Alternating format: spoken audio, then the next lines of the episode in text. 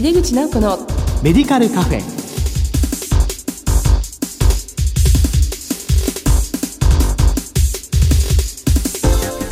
こんばんは。帝京平成大学薬学部の井出口直子です。井出口直子のメディカルカフェ。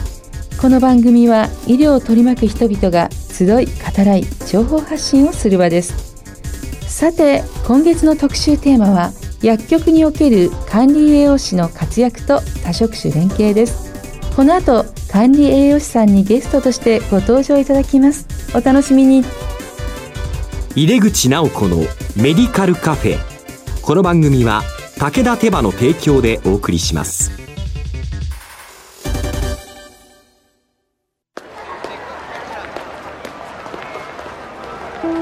世界は大きく変化している価値観も大きく変わっている。これからの時代健康とはどんなことを言うのだろう。医薬品には何が求められるようになるのだろう。一人一人に寄り添いながら価値ある医薬品を届けたい。私たちは武田手羽です。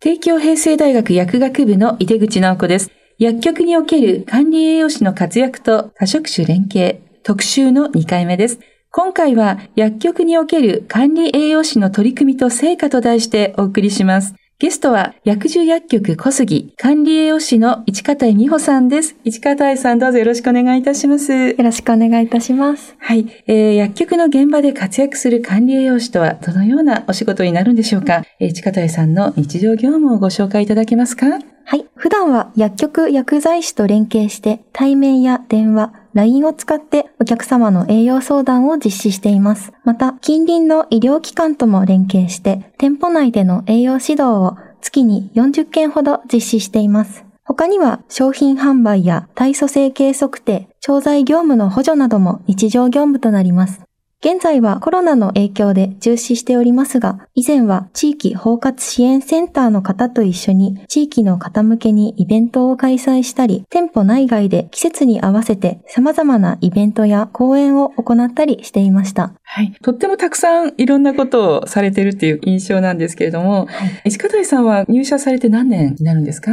今年で5年目となります。いわゆる新卒で入社されたということで、はい。薬事薬局さんを管理栄養士のご就職先として選ばれたのはどのような理由があったからですか？そうですね。やはり、あの、一時予防や二次予防に携わりたいという思いがありまして、えー、それだと、まあ、病院よりは薬局の方が向いているだろうというところで、こちらを選んで就職しました。なるほど。まあ、ドンピシャだったわけですよね。はい。はい。今のお勤め先の薬樹薬局小杉についてご紹介いただけますか？神奈川県川崎市内にある JR 武蔵小杉駅より徒歩5分で、大学病院のすぐ近くにある薬局です。薬剤師8名、管理用士1名、事務4名です。患者様は60から70代の高齢者が中心で、高血圧とか消化器系の疾患とか脂質異常症の方が多いですね。大学病院の近くということで、慢性疾患の方が多くいらっしゃるっていう感じでしょうかね。そうですね。基本的には慢性の方が中心となっております。はい。こう、薬事さんの薬局では、市方井さんのような管理栄養士さんがいらっしゃるわけなんですけれども、医師の指示のもとで患者さんの栄養指導に取り組んでいらっしゃるということでしょうかね。こう、多職種で連携しながら行う食支援について、具体的なお取り組みを教えていただけますか？はい。医師から指示を受けた場合、または薬局で私たちが患者様とお話しする中で、薬剤師だったり管理栄養士だったりが、あの、お客様に対して栄養面での介入が必要だなと感じた場合に、医師へ依頼して指示をいただき、栄養指導を実施しています。えー、まあ、医師から指示があった場合はそのままできるわけですけども、逆に医師の方が、まあ、薬事さんに管理栄養士がいらしてそういうことができるっていう認識がないと、その指示はないと思うんですけど、はい、まあ、そのあたりの、あの話はちゃんとこう、病院側にはちゃんと取ってるっていうことなんですよね。はい、そうですね。で、特にやはりあの、食事療法にも積極的な内科の医師の方がいらっしゃって、はい、その方と連携する場合もあります。そうですか。これは本当にこう、専門的な連携になっていくのかなって思います。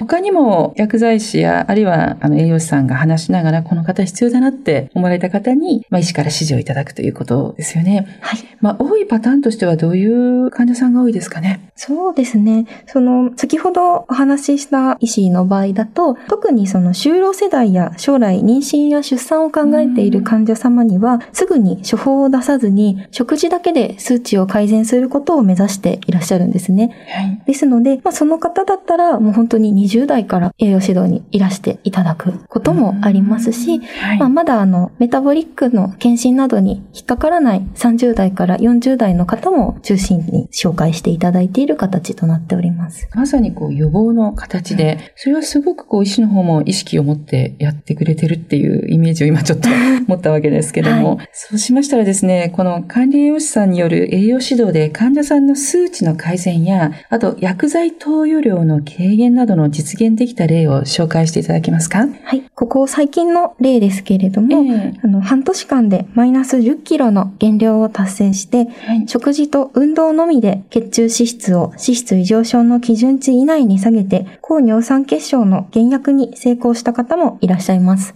すごいですね。はい。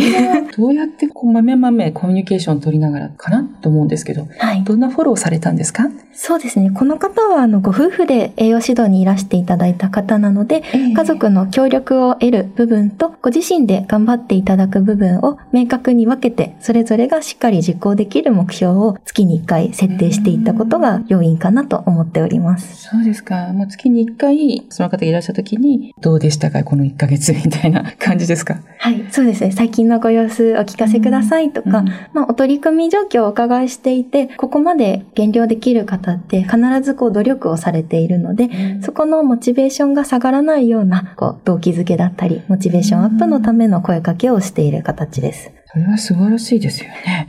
個人的にちょっと印象に残った方だと、精神的なストレスによるあの飲酒方で肝機能障害や脂質異常症にあのなっていた方が、栄養指導を受けて半年後、毎晩服用していた睡眠薬の使用頻度が週に1日前後に減量して、で、肝機能や血中脂質の数値も指導前と比較すると3分の1から2分の1ぐらいまで低下したことがありました。これもやはり食事内容や生活習慣が改善することで、生活習慣病の薬に限らず減薬ができたというちょっと珍しい事例となっております。そうですね。これも半年で成果が出たということですけど、今あのおっしゃったのは精神的ストレスからの飲酒方ということだったんですが、はい、そうするとその元元となる精神的ストレスのところとか、もうそういうカウンセリングみたいなところもされたんですか？そうですね。簡易的にはなりますが、やはりどういったことが要因でお酒にその方が頼ってしまっているのかっていう部分を一緒に振り返って整理をしてっていうことを行っていきました。そうですか。でもうちょっと突っ込んで聞くと、はい、そうすると、まあ、どんな時に飲んじゃうんだろうとか、そういうことをこう明確にしていったという。あ、そうですね。すねいつもよりもお酒が増えた時ってどういう時ですか、うん、とか、あとは結構あの度数の強いお酒をもう朝から飲むような方でしたので、うん、朝から飲みたくなる時って、まあ、どういった気持ちの時ですかとか、そこをお聞きしてご本人にちょっと考える時間をとっていただくっていう時間を設けておりました。そうですか。まあまさにカウンセリングですけども、はい、それで、あ、こんな時だっていう時にどんなご指導をされるんですか？そういう時にはどうしましょうとか。そうですね。まあ、よく、あの、お酒を減らすという時には、うん、やはり、あの、炭酸水だったりっていう、こう、代替食品を提案する場合もありますし、えーうん、お酒に走る方というのは、結構そのまま割らずに飲む方が多い。ですよ。グッとストレートで。はい。はい、なので、まずは割り物にしてみましょうという提案をすることが多いです。そのまま飲まないで、炭酸水で割ってみましょう。はい。はい。で、ちょっとこうやってみたと。少し減ったと。で、なんかいけそうだと継続してまたさらに軽くっていう風に吸っていくんですかね。そうですね。この方の場合は特に、その、朝起きても、その、いわゆる二日酔い状態で体調が悪いこともさらにストレスになってという方だったので、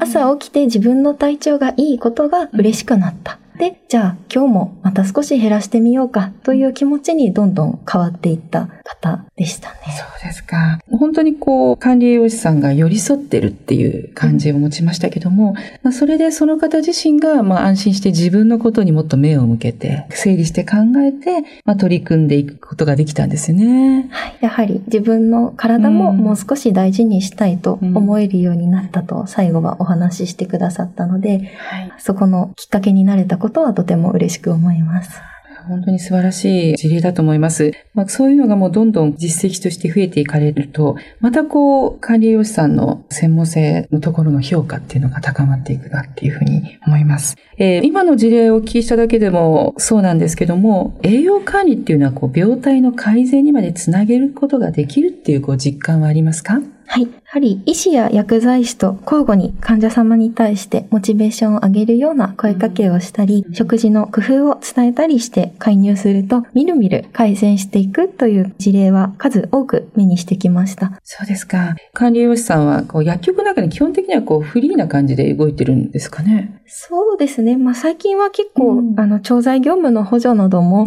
比重はありますけれども、うん、基本的にはお客様にこうお声掛けをしたりだとか、そこは応対していますね。そうですか。その多分おそらく最初の介入っていうんですか、お声掛けこれが結構大事なのかなって思うんですけども、どういうタイミングで声掛けしますか？例えばこう、待ち時間の方とか、あるいは何かその薬剤師からの声掛けもあるのかもしれないんですけども、最初のきっかけの声掛けっていうのはどういうところが多いですか？そうですね。まあ、栄養相談に関してになりますが、あの、薬局にいらして商品を見ている患者様や、食事のパンフレットを見ている患者様へ、管理栄養士や薬剤師がその場で声をかけて、お薬ができるまでの待ち時間を利用することが多いです。お薬ができるまでの待ち時間でしたら、患者さんも本当に話しやすいと思いますし、まあ、いいタイミングでね、お声かけるっていうのはすごく大事なのかなっていうふうに思います。まあ、そういう意味ではですね、まあ、薬局でこう、管理栄養士さんとこう、薬剤師っていうのを連携っていうのは重要なんですけども、まあ、店舗の中でそういう話し合いっていうんですかね、連携の仕方については何か決められてたりとかするんですか？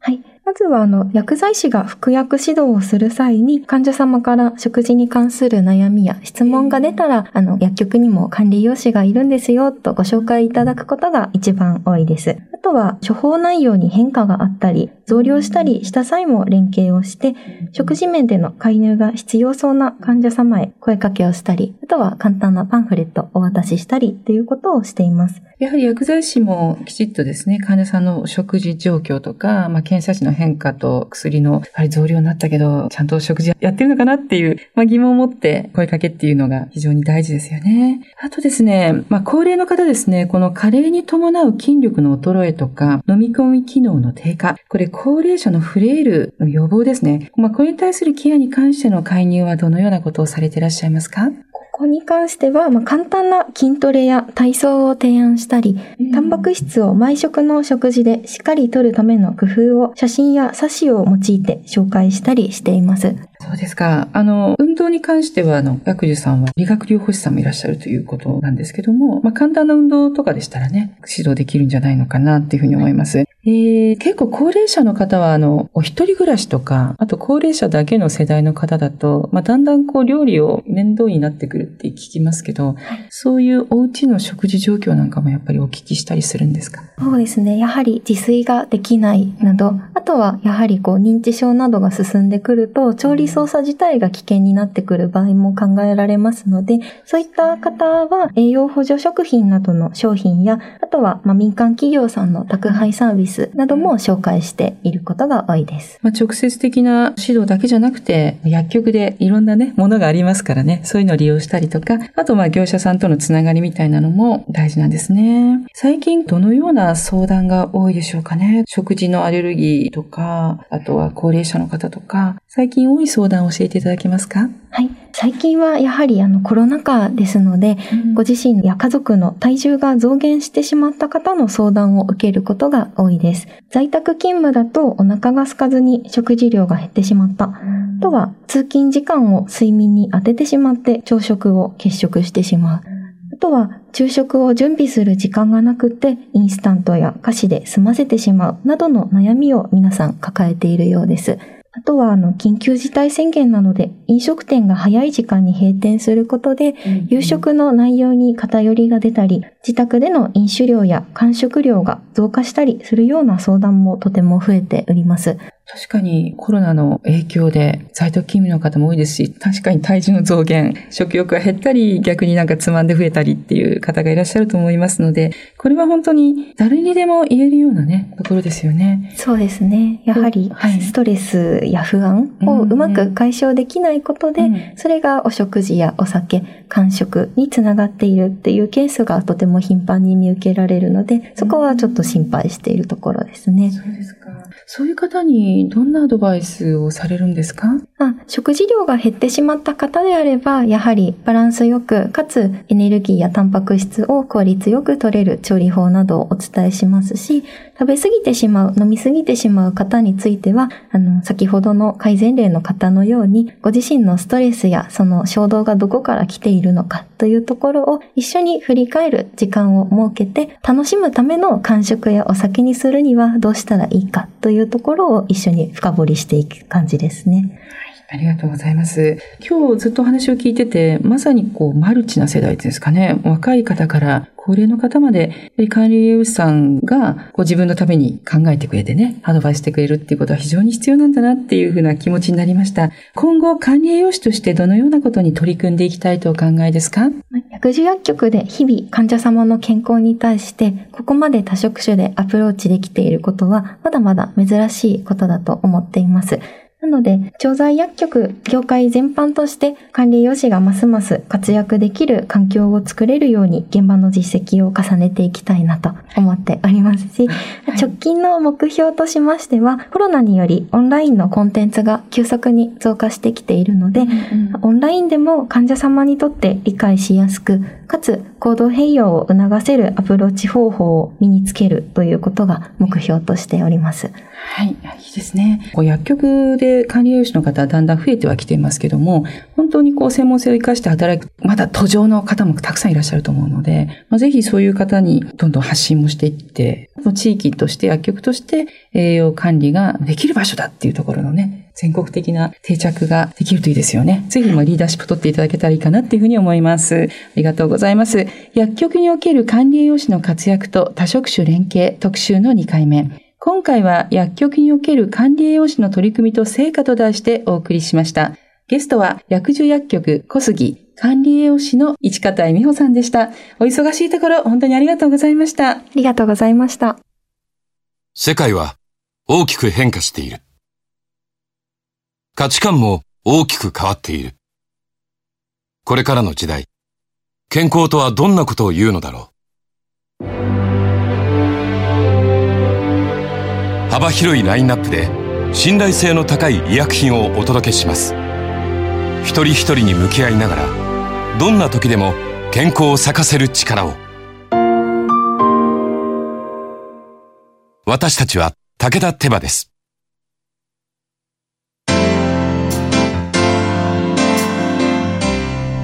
井出口直子のメディカルカフェいかがでしたでしょうか？2回にわたり薬樹さんのお取り組みについてご紹介いただきました。管理栄養士と薬剤師が連携して患者さんの健康に貢献できることはたくさんありますね。全国の薬局でもぜひ実践できると良いですよね。今回は感染予防の観点からマスク着用でアクリル板越しにお話しいたしました。毎月第2第4木曜日夜11時30分から放送中の井出口直子のメディカルカフェ。次回は6月10日の放送です。それではまた帝京平成大学の井出口直子でした。